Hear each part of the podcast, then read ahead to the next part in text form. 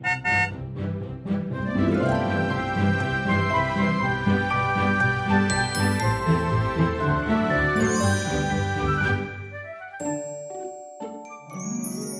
欢迎搭乘 JK 的身心灵游园车，Life is fantastic。我是 Jerome，我是 Kevin。Hello Kevin，我们上一次啊讲职场的这个人类图的单元里面，我们特别讲的是这个人脉力的部分。嗯，然后你说这个其实跟人脉力很相关的另外一种力就叫做专案执行力。那你要不要先大概的跟我们讲一下什么是叫做专案执行力？嗯，所以如果要说清楚什么是专案执行力啊，我可以。简单说明一下，我们上一次不是有说过，就是我们把人脉力去想象，就是在一个团队的合作下面，无论你是一个主管，或者是你是一个同事，如果你的能力或者是你的倾向是偏向于你很想去。看重人和，就是大家是不是可以好好的相处，大家是不是可以在这个合作上面可以得到满足的话，比较像是一个家庭里面妈妈的角色的话，这个我们就叫人脉力，只是一个比较简单的称呼。这个妈妈型就是她很顾她的小孩，很顾每一个人的感受嘛。所以这一次我们要表达就是一个跟他相对应的一个面相，我们就可以简单叫他做爸爸型的一个主管。所以爸爸的感觉是如何？就是他回家赚赚钱。然后这个小孩他喜欢这个做法吗？他不管，他很多时候他只是单纯的觉得这个事情是重点是你有没有把功课做完。然后我回家之后，老婆你有没有把饭菜煮好？你有没有把家管理好，但是你在这个过程里面满足吗？他可能不管太多，所以这个就是所谓的八八型的主管，也是专案执行力的一个面向。所谓的专案执行力，就是代表如果有一个人调一个专案给你的话，你有没有办法可以让这个事情可以完整的呈现出来？这种执行力啊，不要误会，就是觉得哦，所以这个人就是非常的万能，什么东西他都可以处理，其实不一定的。如果回到专案执行力，在职场上面有一个的。岗位很多时候我们会听过，就是 project manager，就是专案管理嘛，专案经理。对，专案经理，专案经理这一种的工作，他就是要安排好这个事情什么时候可以发生，可以得到一个目标。但是他要做的事情，就是要确保任何会让这个项目没有办法发生的事情，他要先去排除。如果这个事情真的有东西要发生的话，他要跟他的老板或者是跟其他的持份者去拿到需要的资源去解决这个问题，所以要确保这个事情是可以与大家所愿的去发生。这个就是专案管理，这个就是爸爸的找事了。嗯，所以上一集讲人脉力的时候，当然你是为了便于大家理解什么是人脉力，什么是专案执行力，所以你是用一个比较好理解的，就是在一个家庭里面的爸爸的角色跟妈妈的角色。嗯，当然我们知道说这样子。分其实会有一点性别刻板印象啦，对对对对，但是这个只是一个便于理解的方式，嗯，所以其实我觉得。你可以把这个妈妈型，也可以把它想成说，他就是一个比较注重人际型的一个人，然后爸爸型可能就是一个比较注重目标型的一个人。嗯，但是其实我们在分析这个呃爸爸型或妈妈型的这种职场里面的这个管理方式啊，除了说你要知道说你自己是什么型，以及你比较希望的是你的主管或你的同事是什么型以外，另外在你自己本身啊，其实我们是希望你两者要平衡的，哦，对对对，对，两者要调和，不是说哦，反正我就。就是爸爸型的管理方式，我就是只完全重 KPI、重目标，然后所有的人和什么团队的气氛，我都不去管它，这样也不行。对对对，因为你还是要爸爸的面相跟妈妈的面相，你要两者兼具。对对，其实我觉得这种平衡可以有两个方法去呈现出来。一个人就是个体的平衡，就好像我们下一期有说到，很小你可以找到一个人是完整的爸爸，或者是完整的妈妈。换句话来说，很小的人会我只管大家好啊、呃，相处的好不好。但是你们做事情做得好不好，我不管，应该不要有这样的一个同事跟主管嘛。然后有没有一些人，他觉得反正你们开心不开心我都不管，我只是要把事情做好，这个也不可能吧？因为其实你肯定也会知道，如果你的同事不开心的话，事情也做不好。这个我觉得也不会这么绝对的。所以每一个人他在身体里面一定会有某程度上的平衡，但是同时也会有某程度上的偏向。所以如果你知道自己是偏爸爸型的话，OK 啊，这是不用觉得。那我应该要慢慢一点，因为有时候就是没有可能，你的本性就是这样。但是同时你要知道自己有这个特性的时候，你就要注意一下，会不会有一些时候你会忽略掉另外一半的平衡。然后这个是第一个平衡，第二个平衡就是关于一个合作的团队里面的平衡。如果现在你是一个比较爸爸的角色的话，那你就知道你可以让你的同事担起一个比较妈妈的角色。换句话来说，如果你是比较目标为本的话，可能你就要找一个同事帮你去 嘻嘻哈哈，让大家同事都有一种的凝聚的力量。我自己就是这样的一个特质，我清楚知道自己不是一个非常可以让这个团队里面的人动起来的一个人，所以可能我就会交托某一个同事帮我去做这一些。调和的工作，嗯，然后这个就可以把整个的阴阳，这个的爸爸跟妈妈，这个专案执行跟人脉的两个部分，可以有一个更完整的整合。所以回到最简单的一句，就是在职场上面，永远都没有办法可以一个人把所有的事情都可以做好，所以很需要的就是合作。然后在合作的过程里面，首先你就要清楚自己最擅长的是什么，然后同时你要知道如何可以透过互相的尊重，去让彼此都可以好好的用到自己最厉害的地方，然后构成一个更大的一个一个 synergy 一个协同性的效果出来，就是一个综效的一个结果。对，所以其实当在一个团队里面的时候，如果你自己的个性真的是那种目标导向很强的，那你在管理上面，你可能就必须要借助一个可能是你的副手。或者是一个另外的一个同事，他就是要帮你去打点这些人际的面相。那如果你自己是一个很人际面相的一个主管的话，那你的副手可能就是要去用一个目标导向很强，嗯，其实就是一个互补的概念啦。对对对对，因为人其实你不可能十项全能嘛。嗯、如果十项全能，那当然很好，就代表说你本身在职场上面，你一定就是表现的就是可圈可点。但是人通常很难面面兼具。那然后你没有的那个部分，就像 Kevin 讲的，你也没有。必要硬要你自己去演出一个，我就是没有真的那么关心大家的私事的人，然后你还要一天到晚去跟大家嘘寒问暖，其实你也不用这样勉强你自己。嗯，对。其实我觉得合作上面呢、啊，其实反而是这种合作才可以让你突破自己本身的框架跟界限。嗯嗯、因为其实如果你凭自己本身的样子的话，无论你做这么多年，你可以有进步，但是你还是没有办法可以突破某一个境界。但是透过互补的过程里面，你就可以创造更多。但是在这个互补的过程里面，重要的是，你可以找到一个人跟你有一个可能共同的信念，或者是共同的价值观，然后大家可以共同的去互相尊重。因为就好像我跟 Jerome 嘛，我们也很清楚，我们两个可能喜欢的电影可能也会不一样，然后可能我们去分享东西的角度跟内容的深度可能也会有一些差别性。但是没关系，我们就知道彼此有一个不同的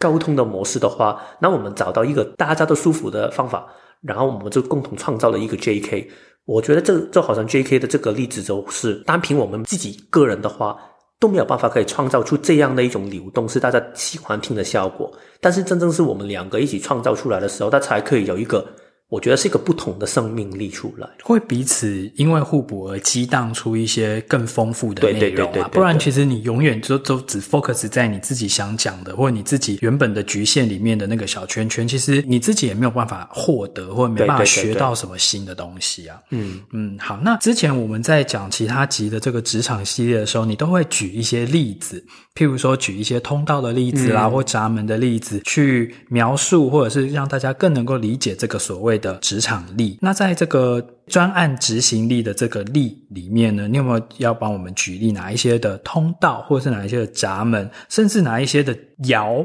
嗯，爻数，它其实是。天生可能就是比较容易会有这个专案执行的能力。其实我觉得，我觉得对爻这个部分，我觉得挺有趣哦，因为我们很容易可能会惯性会有一些想法，就是觉得可能某一些爻会比较可以适合做专案执行的，或者是比较可以有这一种的宏观性的。简单来说，我觉得五爻的确是会有这一种的感觉，因为它永远都可以。看到整个大局的情况是如何，然后他们也很懂安排东西嘛，所以我觉得五爻这个的状态。但是其实我有时候再想一层的话，我觉得这种的专案执行力上面每一个爻都有，但是它呈现的爻的特质就会每一个都不一样。简单来说就是，如果你要找一个一爻的人，他去专案执行的话，他不行吗？他可以啊，他的执行很多时候就会很低调。这是很多细节，所以如果你要找他去做一个，一定不可以有一些东西是溜掉的东西，你找他就非常好了。因为如果这个东西是你找一个二爻去做到一个面面俱全，然后就是如果错一点点东西都不行的项目的话，可能二爻有时候会跳掉某一些东西。但是如果你现在要做的这个专案执行是关于可能你要去建立一个新的品牌，然后你要做一个很大的行销的项目的话，然后你需要一个人有非常大的热情投入进去的话，可能二爻就是你一个很好的选择，因为二爻就是一个要不他就对你没兴趣，但是他一有兴趣的话，他就可以全情投入的一个角色，所以这个也是一个不同的面向。然后六爻的他的。一个专案执行力，它就会不同。五爻的那个专案执行力啊，它呈现的状态就是，我会确保每一个人都站在一个对的岗位上面，然后好好的工作。六爻他比较不会喜欢这么的空机，他可能会站在一个更高一点、更远一点的角度去跟你说，这个未来的版图可以怎样去做。然后他可能会找一个适合当这个将军的人去做，可能就是一个五爻或者是一个二四，就是找一个对的人去帮他去做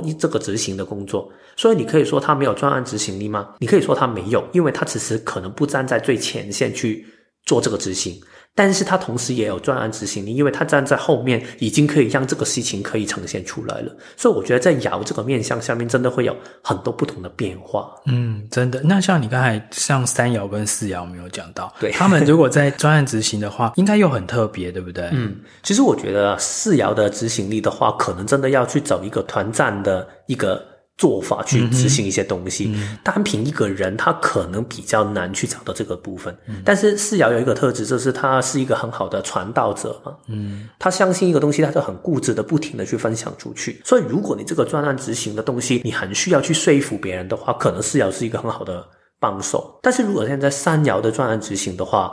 可能我觉得为什么我刚才没有提到他，就是我觉得三爻是比较一个难以控制一点的。人，然后专案执行，它很重要的就是你可能要执行一个大家共同认同的目标。三爻其实我觉得很多时候你给他什么东西，他都可以先去尝试一下的，但是有时候他会用自己的方法去处理出来。所以如果你真的是专案执行，你一定需要某一个专案用这样的方法去执行的话，对于三爻来说，可能未必是一个非常最好的配搭，反而它更好的部分是。你要去找他去创造一个新的可能性出来，我觉得三角就会很擅长做这些事情。我觉得如果你今天是一个主管啊，你要把某一个专案交给一个三爻的人去执行的话，其实你反而不要对他绑手绑脚，嗯，因为他一定就是会用他自己的方式去 try。去试，那其实你就是要对这个三爻的这个部署，真的要给他很大的授权，也要给他很大的信任。信任我觉得很重要，对，因为你就愿意去，可能他尝试过几次，他会发现一些其他人都没有想过的可能性。对，其实我觉得三爻的人真的是会常常会给人家一些惊喜的哦。对，虽然你也会觉得说，呃，他给你很多的惊吓，但是到时候他试出一条路的时候，那个办法可能是只有他才能够去找到的。嗯，其他的人可能他就是照以前的做法，或者是用用一些比较安全的处理方式，可是三爻的人，因为他天生会叛逆嘛，就我就是不想要用以前的这一套，我想要 try try 看有没有其他新的做法。那说不定他就在几经挫折或失败之后，他后来慢慢的调整，慢慢的去找到了新的解决的方法，然后他可能就创造了一个新的。盈利的模式，或者是一种新的一种做事情的风格，对。所以，但是如果你真的要严格做执行上面来说，这会比较会提会提心吊胆，对，对，对，对，会就觉得说我这些事情交给他真的妥当吗？对，因为执行就是一个比较单调的，就是目标为本嘛。嗯，这个目标为本下面就会比较容易有冲突，不代表三爻不可以做到很好的专案执行。其实很多我之前工作的老板都是三爻，嗯，然后他比我更弹性大，对，其实三爻就是弹性很。真的，然后我自己是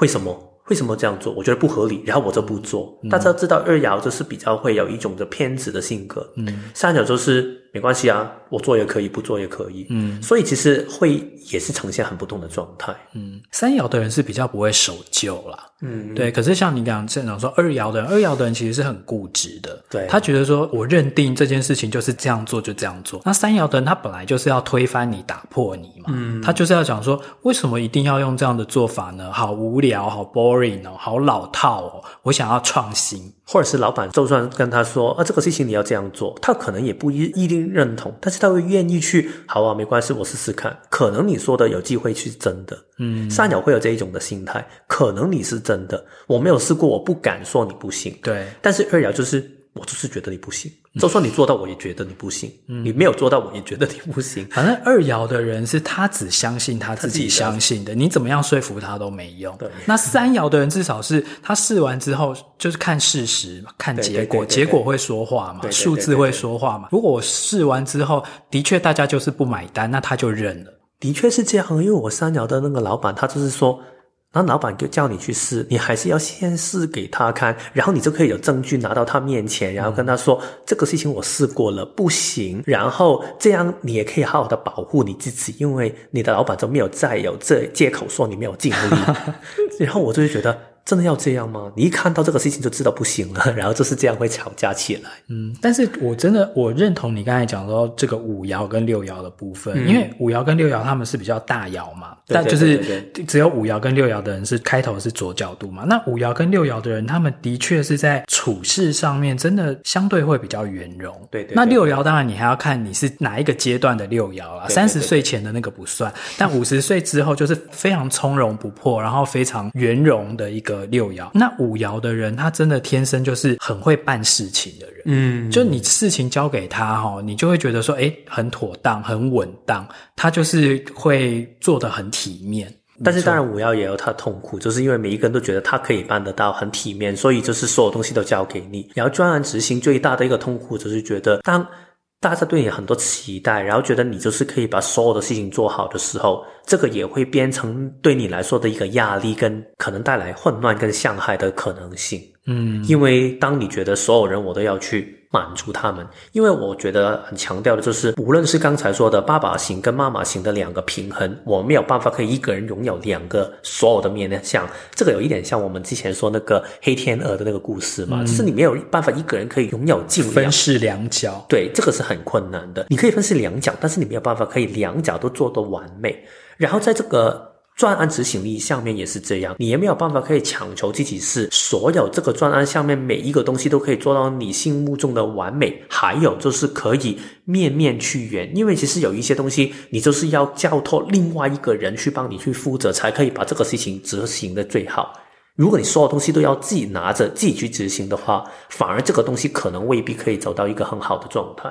嗯，那除了那个爻的面向以外啊，如果我们来讲通道跟闸门的话，有没有什么样的通道的人，他先天可能他的这个专案执行能力就是比较强？我觉得大家可能如果对人类图有一点的研究的话，有一条通道，我觉得是跟这个专案执行力，或者是跟这个管理的能力是最配合的，就是一七六二这一条通道。也是刚好 Niel 的这一条通道，对吗？对，其实我觉得一七六二啊，这个我也有研究过一些啊、呃、很有成就的一些创业者，就是一些老板他们的图像面，然后我发现很有趣哦，就是当然这个也很正常，就是不是每一个成功的人士他一定有一七六二，但是很多就是要不有一七，要不有六二，要不有一七六二，所以我举一些例子，让大家可以有一个更好的想象，就是。有一些的老板，他就是只有一汽，他没有六二的，所以只有一汽的有谁？就是 Tesla 的那个创办人 Elon Musk，然后电动车那个 Tesla，对，然后当然这是 Tesla，它除了电动车，它还有很多的版图的设计嘛。嗯，然后另外就是那个比尔盖茨，就是 Bill Gates，嗯，然后 Google 的那个创办人 Larry Page，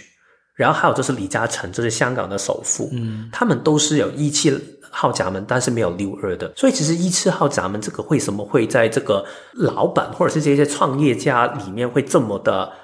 这样的出现，其实你可以看到，义气它代表是什么？它代表就是你可以用一个很宏观的角度去看清楚整个版图发生的是什么事情。嗯，所以它这个是第一个面向。所以我常常会说，这个是叫一个 big picture guy，就是你可以从一个好像在一个飞行器上面，在一个高空里面去看整个城市里面的分布，所以你就会更容易可以找到这个事情整个的脉络是什么一回事。然后这个是第一个面向，一七号闸门还有一个我觉得很重要的面向，就是它很可以从不同的线索里面去找到一个共通性。所以如果你在个会议里面有人吵架的话，就是可能 A 说一个版本，B 说一个版本的话，有一七号闸门的人，他比较容易可以把两个不同的想法拉在一起，然后建构出一个新的概念出来，找出一个共识。这个不就是很老板做的事情吗？哎，这个行销你觉得这样？但是这个啊、呃、产品的的那个制作线你觉得这样，然后业务你觉得这样，好，那我们就找一个共同点出来。所以其实一七号咱们就天生有这样的一种能力，就他就可以去调和顶耐各种方面的意见，譬如说研发部门。讲的东西能不能真的卖得出去？嗯，然后业务部门可能就会跟你讲说啊，这个都这个没有人要买啊，什么什么的，所以他就会把各个环节里面的意见去帮助他们沟通协调，整合出来，整合出来，然后到最后大家寻求一个共识这样子。嗯，但是如果有一期，但是没有六二的话，因为六二就是他的另外一个面向，就是去管理一些细节嘛，所以可能他在说出这一些宏观的概念里面呢，他说完之后怎么去执行，他可能未必知道，所以在这样的老板的情况下，这样的主管的情况下，你就可能需要另外一个同事帮你去管理这一些的世界。如果你要看到一些外国的一些元首，他们不是很多时候就是两个人在握一个手，然后拍个照吗？但是其实它里面东西怎么执行，不是他们执行的，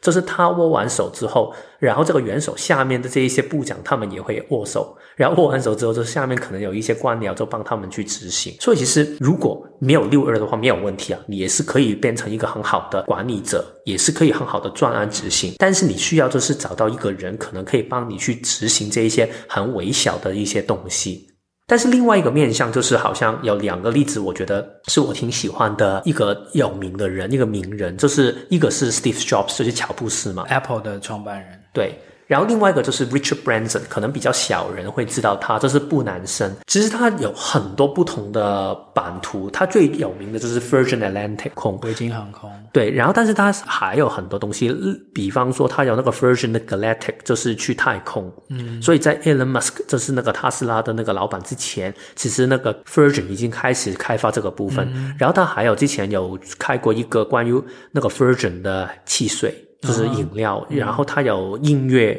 它有很多的版图。哦、对对对，它也是一个非常有名。如果大家对它有兴趣啊，你可以上网去找一下 Richard Branson 有一个，我不知道中文它的名字叫什么，但是它叫 Rebel Billionaire 的一个节目，一个影集就对了。对，它是一个真人秀，就是说他去找一个。嗯他的继承人，嗯，大家可以找一下。然后我想表达的就是啊，如果你有一七六二的话，这代表其实你可能整套的策略到执行这个面向下面，可能你都很完整。嗯，所以其实我之前有一个老板，我很喜欢他说的话，他就是跟我说，在一个公司的运作里面，策略定生死，执行定输赢。这个策略定生死的意思就是说，如果你策略不对的话，其实整个事情你根本就没有办法可以好好的做下去。嗯、但是长远的话，你还是要执行的好，你才可以定这个数还是赢的。所以其实很多人要想。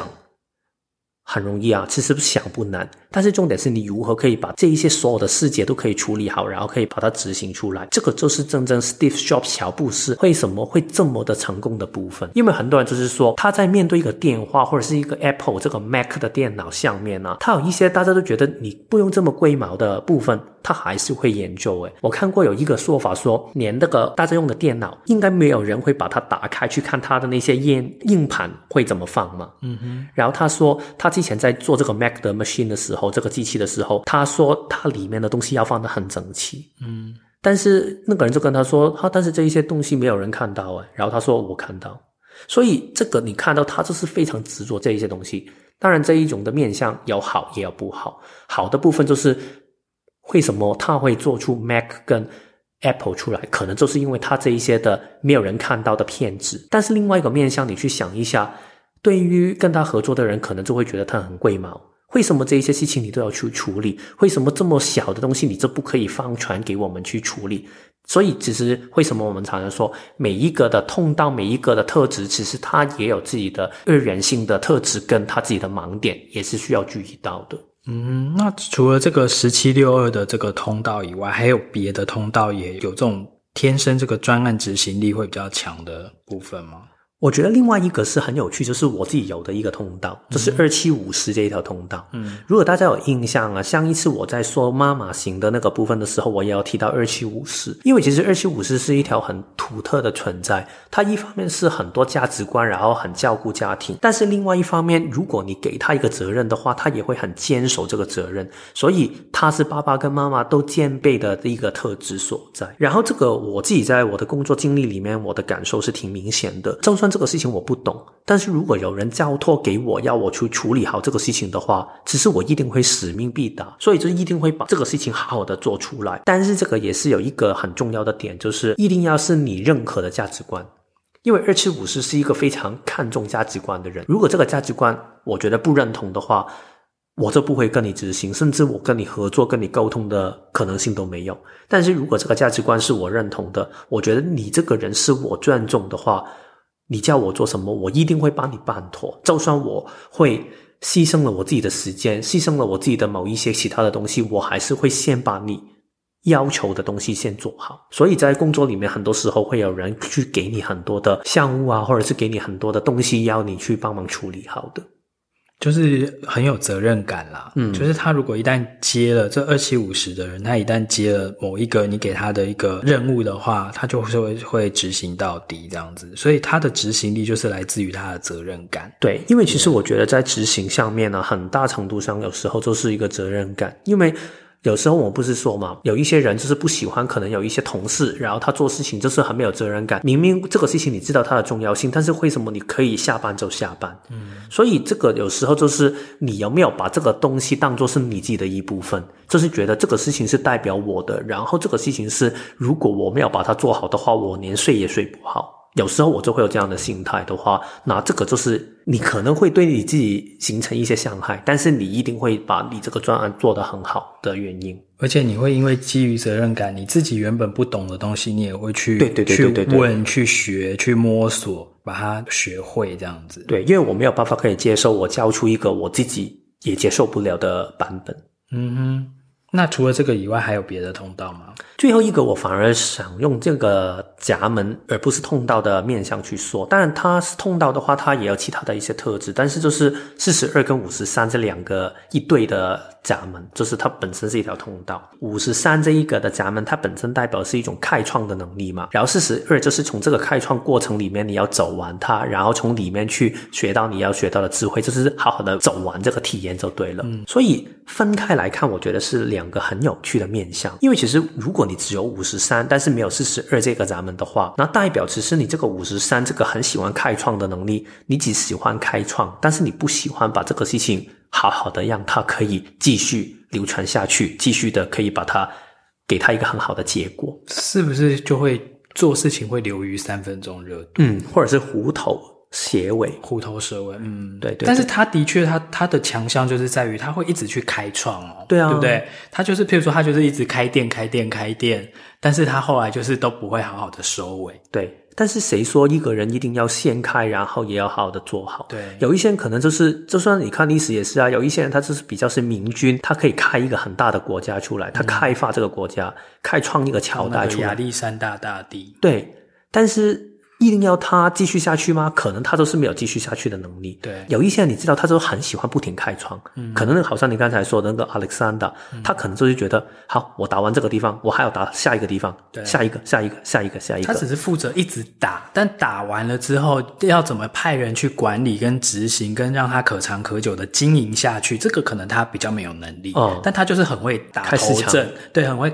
开辟新的江山这样子。但是如果你了解到原来自己的状态是这样的话，啊一方面你就不用去委屈自己，觉得强迫自己要好的管理这一些地方，然后你也更可以就是交托一个你信任的人帮你去做管理，那这个也是很好的方法。所以这个我觉得是五十三号闸门，但是没有四十二号闸门的人可以多去想象的，就是如果你在工作里面真的出现这一些的情况的话，你真的不停的好像有很多人去找你去做一些开放牛的话，然后你也知道。你的能力就是在这里，也不要强求自己一定要把所有东西都要好好的结尾才可以。所以他就要赶快去找到一个副手，是可以帮他收拾善后的。或者是他做的工作就是比较是开东西，可能有一些人就是比较去擅长于开客户。对对，我之前在尼尔森有一个工作的岗位，就是叫 New Business Development，嗯，就是你去谈一些新的生意回来，嗯，然后这个新的生意回来之后，然后如何把它养成，然后会不会变成一个一年一度的客户，这个我们只有其他的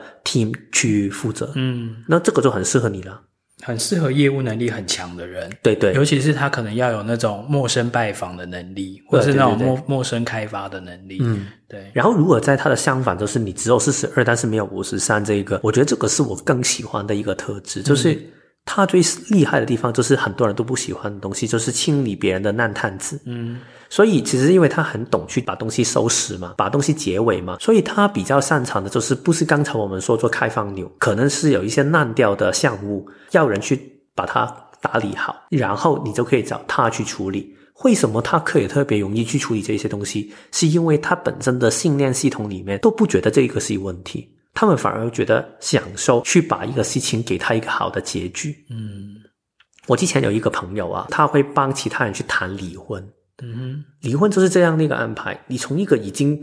需要去结束的关系或者是结束的东西上面，你要去帮他去安放一个更好的意义或者是价值，所以你就帮他去处理这个事情，那不是很好吗？或者是收拾家里面也是一个做法，把一些你不要的东西断舍离。或者是有一些的品牌，你做了很多年，然后你要把它倒了，所以你要把它去做一些整理啊，或者是一些大厦的清册，可能也是一种这样的做法，就是收尾的那个清算的那个过程啦。嗯，对，因为五十三跟四十二这个闸门，他们本来就是两级嘛，一个是负责开始，一个是负责结束。对，所以你刚才讲说，那你那个朋友做离婚律师啊，他这个四十二号闸门真的还挺适合的。对。对，就是让大家有一个好的结局，嗯，好，大家收尾的时候不要收的那么草率，或者是收的那么糟糕。就算糟糕，至少你可以拿多一点钱，也是一种好的收尾啊，也是。对。好，那所以除了以上的这一些我们讲到的这一些通道跟闸门以外，不是说只有这些人他才有这个专案执行力哦，嗯、因为我们一开始就有讲说，任何的设计它都有可能有他自己独特的专案执行的这个能力。对对，对，好，那但是执行力很强调的就是你要能够很自律的去做嘛。对对，对对，所以为什么一开始我们讲到那个十七六十二？因为十七六十二这条通道它本来就是一个 organizer，它就是一个很。很会有条不紊的去处理事情的人，很会组织。像我自己，因为有这条通道，嗯、我从小就是我自己发现我有这方面的能力，反而是在有一次我。就是很年轻的时候，跟朋友一起出国去玩，然后我们在东京的那个 Seven Eleven，我一进去之后，我就整个眼睛一亮，就看到说，哇，他们这边怎么所有的东西都摆放的这么整齐？对，很 organized，我好开心。嗯、对，然后这个其实就是我在做事情的时候，我就是期待这样。然后像你刚才讲说那个贾伯斯啊，他不是在他那个电脑里面排的东西也要排的整整齐齐。嗯、我觉得那个好像真的是一七六二的人就会这样，我完全感觉到我说起来的时候，你没有一种违和感。对，因为通常听到就是觉得哇，要这样吗？然后我 我听到你刚才的反应就是，对啊，有什么问题？没有，我就想说，嗯，对啊，就是要这样。啊、你很适合那一些日本他们的管理哲学，他们有一个叫 Five S，就是所有东西你要放得很整齐，我是、欸、很有系统。对，其实我从小就有，就是没有人教我，但是你从小自动就会有一种物归原位的一个习惯，然后我就很不懂，说有些人为什么他随手用完东西之后，他就不能把它归放为原位？因为你下次要再去找这个东西的时候，你就会找不到啊，对不对？可是你如果把所有的东西都很 organized 的把它放好，你就很知道说，哦，我下次要找它的时候，它在哪里？你是不是很有 efficient、很有效率的就可以去把事情做好？我是有一七，但是没有六二的，所以我很多时候我的习惯就是，我是想要这一些的框架，有时候我也会设定这一些框架，但是在我这个现实上面去做的时候，我都突然不管了，就好像你刚才说的，我那个 organization 的 mindset 就是个去整理、去管理的一个想法，但是真的执行上面，我就让我的身体去主导的时候，它就变成三六四。就是每一次的情况都好像不同诶，所以这一期我都不这样放。嗯哼，但是我还是有一个某程度上的系统在的。嗯，这是所谓的乱中有序吧？哇，这个真的是很高的一个境界，乱中有序。其实这个是我混沌的理论。我妈妈骂我的时候，我就常常跟她说啊，因为她总是说，为什么你这个桌子这么乱？然后我就跟她说，我找到我自己的东西就可以了，我记得我的东西放在哪里。但是 Noelle 就是我老婆常常跟我说。你就是常常突然想到，然后就是觉得这个东西我要收好它。通常我是收得太隐秘，然后反而我之后找不到。嗯，因为我有时候那个系统，尤其是可能我的信息中心是没有定义嘛，所以我有时候这一些想法跟灵感这一些东西，很多时候可能是当下一下子我觉得这个东西就是应该放在这个地方，嗯，我是把它这样归类，但是到了下一秒，可能过了。一年之后，可能我对这个事情的归类已经改变了，所以我要放的地方就不同。你的，因为你有通道，就代表是你的信息中心已经有一个定义，可能你这个行为模式就会有一个比较稳定的管理。这种稳定的管理模式，在一个公司的运作里面，也是一个比较好的状态哦。嗯、因为你也不可以教令洗改嘛。对啊。所以其实我今天我们公司是这样运作的，是这样放好位置的话，明天也是这样，这样也会让这个公司的运作会更顺畅一点。但是如果你真的是没有这个特质的话，那也没关系啊。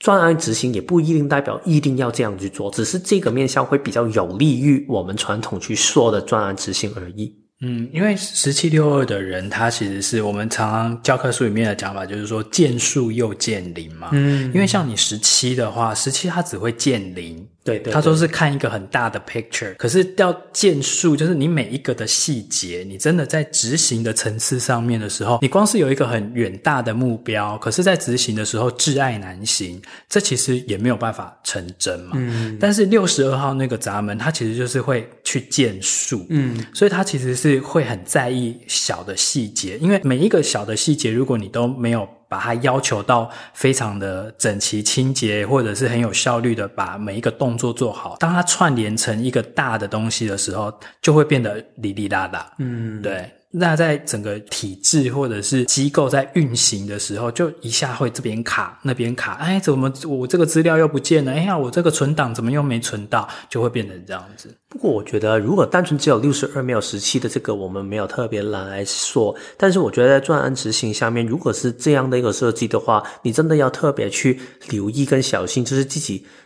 这个事情下面，你已经看到很多的细节了，但是你重点想执行的最大的目的是什么？因为我觉得你有一次没有六二，你还是可能知道这个执行的重要性，所以你会找人去执行，因为你知道这个大局是什么。但是如果你只看到六十二，没有看到十七的话，很容易反而会呈现一种状态，就是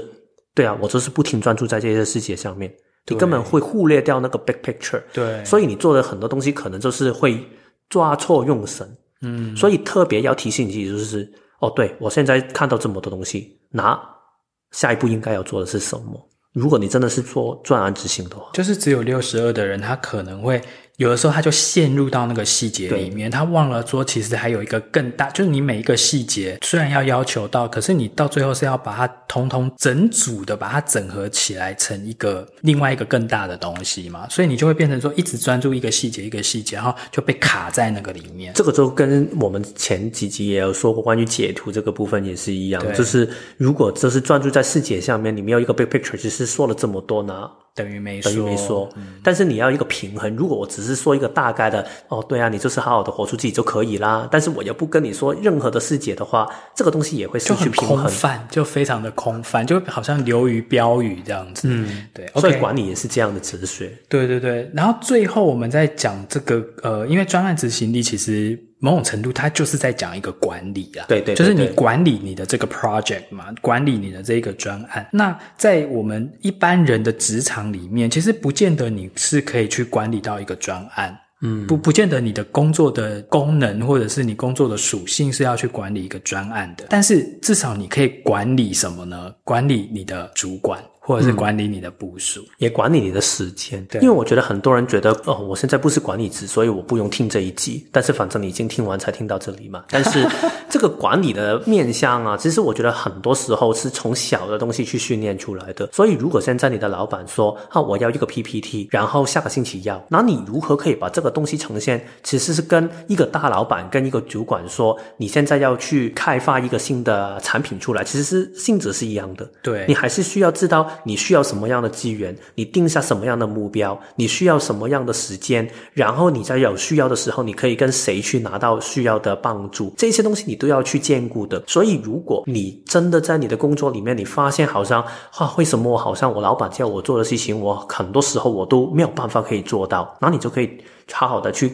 从这一集里面去找出一些线索，就是对，在我的专案管理、专案执行上面，其实我出现了什么样的问题。然后刚才 Jerome 也说到，另外一个也是向上管理，就是你要了解你的老板是需要什么。如果你现在连你老板跟你说你要做一个 PPT，或者是你帮我做一个报告，但是你根本不知道他最后这个报告跟这个 PPT 是拿来给谁用的话，那你做的东西出来肯定很难会可以满意到他的心意啊。所以这些东西你要了解你的老板，你要管理你的老板，你要管理你的时间，这是这一些，我觉得是每一个在职场上面工作的人都要学习到的东西。好哦，那我们今天关于这个职场的专案执行力，差不多就聊到这边喽。那我们下个礼拜要聊什么主题呢？我们下一个星期再会邀请到 Noel 来跟我们共同去讨论一个题目，就是灵魂的暗夜。好，谢谢你今天收听我们的节目。那如果我们今天的这个内容对你有一些帮助的话，或给你有一些启发的话，别忘了在我们的 Apple Podcast 上面要帮我们按五颗星哦。嗯，那我们就下周见，好，拜拜，拜拜。